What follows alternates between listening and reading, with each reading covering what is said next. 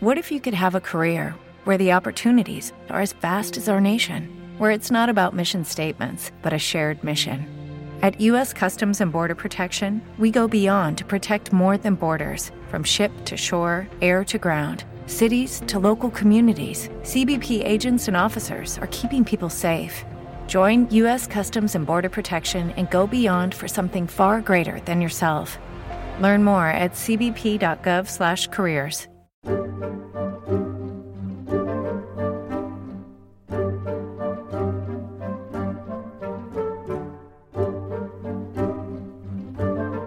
Bienvenidos a Historia Ficción y bienvenidos a este programa exclusivo para fans. Hoy me voy a permitir un contenido especial porque nos acercamos a los 100 programas. En esta ocasión vamos a compartir una aventura que me han dicho que correspondería con la novela erótica, pero que la verdad es que a mí me parece más bien novela pornográfica. Y voy a abusar de la confianza que habéis depositado en mí, los amigos mecenas, para que me digáis si esta historia de hoy merece la pena o incluso si debo de eliminarla. La idea y una suerte de resumen de esta ucronía sería deciros que consiste en rellenar una parte de la Odisea que no está pormenorizada en el original. Se trata de contar en detalle los amores y el sexo que disfrutaron Ulises y Calipso durante los siete años en los que el héroe estuvo viviendo en la isla de la ninfa. Así en esta ocasión me voy a lanzar a la reescritura de una parte de una obra clásica que era algo que tenía pendiente dentro de las ucronías y que sinceramente me gustaría volver a hacer con otras obras clásicas, aunque con un tono diferente. Y es que tengo ya ideas para cambiar por ejemplo el final del Quijote u otras partes de la Odisea o de la Ilíada de Homero. Y como os digo, me apetece cambiar partes de obras eh, clásicas, pero clásicas de verdad. Así que en el día de hoy voy a ir a por la Odisea. Y bueno, por cierto que voy a llamar a Ulises eh, en la versión latina y no Odiseo, porque me siento más cómodo llamándolo Ulises. Así que esta es la sorpresa. Hoy vamos a ir a por un relato de carácter erótico. Y esto es por una parte porque tengo una espina clavada de pensar que cuento muchísimos dramas, guerras y brutalidades. Y pensando en todos estos sufrimientos, y que además quiero celebrar el centenar de episodios con algo más irreverente que cosas que son más habituales, como un recuperatorio de comentarios de los oyentes o tomas falsas, me apetecía hacer algo más, pues eso, irreverente. Por esto es que me voy a atrever con la obra de Homero y además tratándola de esta manera, que es algo como romper más muros del mundo de la ucronía para llegar hasta lugares más lejanos y distantes. Y bueno, quiero buscar algo estimulante y agradable. Así que ya me diréis qué os parece. Este contenido de hoy que sería, pues ya digo, una novela erótica, pero bien erótica. Y es que fíjate que es algo que echaba yo en falta darle espacio, darle, con, darle tiempo a esto, porque en la realidad el género literario de la novela erótica está entre los que más vende. Por supuesto que tuvo un pico en, el torno al 2007-2011 cuando fue 50 eh, sombras de Grey, pero sigue vendiendo bastante. Es eh, un género que es muy comercial y por cierto que fundamentalmente destinado o consumido por mujeres. Y todo esto para mí ha sido como un desafío. He pensado, venga, va, esto yo también lo puedo hacer. Tengo las destrezas y la costumbre, yo esto creo que puedo hacerlo y por eso lo voy a compartir con vosotros en primicia esta, este experimento. Y, y es un experimento agradable porque en último término, el sexo y las relaciones humanas son quizá lo más hermoso que hay en la vida y desde luego mucho mejor que las guerras que tanto me acompañan en historia ficción.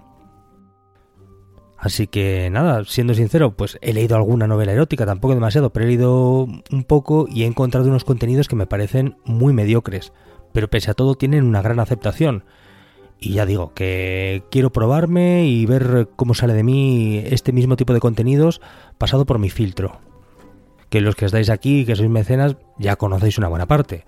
Este estilo de ensayos históricos, más o menos serios, y luego alguna excentricidad, como esa que me permito haciendo homenajes a los soldados de, Sven Hassel, o, o ese spin-off que me he sacado de la manga con soldados de la guerra de Ucrania. Y esto me da cierta destreza para saber contar historias y eso sí, el grueso son crudas y brutales. Así que hoy me apetecía cambiar las cosas. Así, aprovechando la excusa de acercarme al centenar de episodios. Así que en fin, ya sabéis de qué va a ir este episodio. No es necesario que sigáis más allá de este punto si os va a molestar el escuchar contenidos explícitamente sexuales. Y yo me disculpo si no os gusta, pero bueno, para quien le guste, pues aquí está.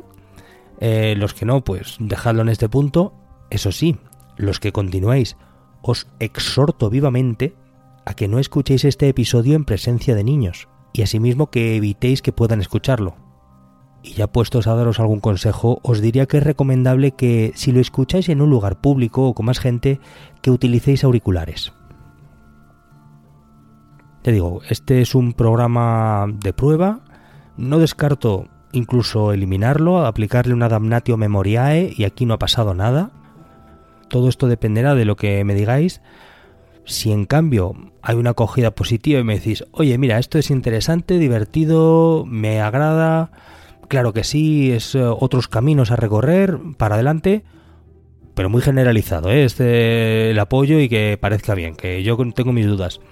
Pues es muy probable que el episodio 100 me lance una vez más a hacer otro episodio de peripecias sexuales, contando las aventuras de un hombre contemporáneo envuelto en un trío amoroso, porque ya digo, me parece hermoso tomarse un respiro de tanto sufrimiento como hay en el mundo y hasta en las ucronías. Y por lo tanto, ya está. Vamos a ir a por el programa. Os eh, pido por favor, más que nunca, que necesito vuestra opinión para saber si debo de abandonar este camino si es una ruta que merece la pena explorar. Y quiero agradeceros de antemano la confianza y paciencia que tenéis conmigo con Historia Ficción.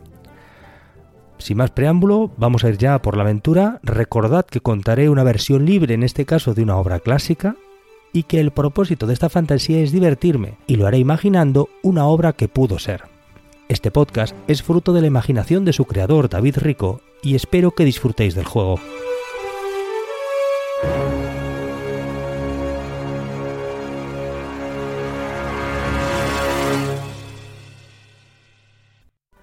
El progreso científico va abriendo nuevas puertas al conocimiento, y las modernas técnicas de escaneado han permitido la...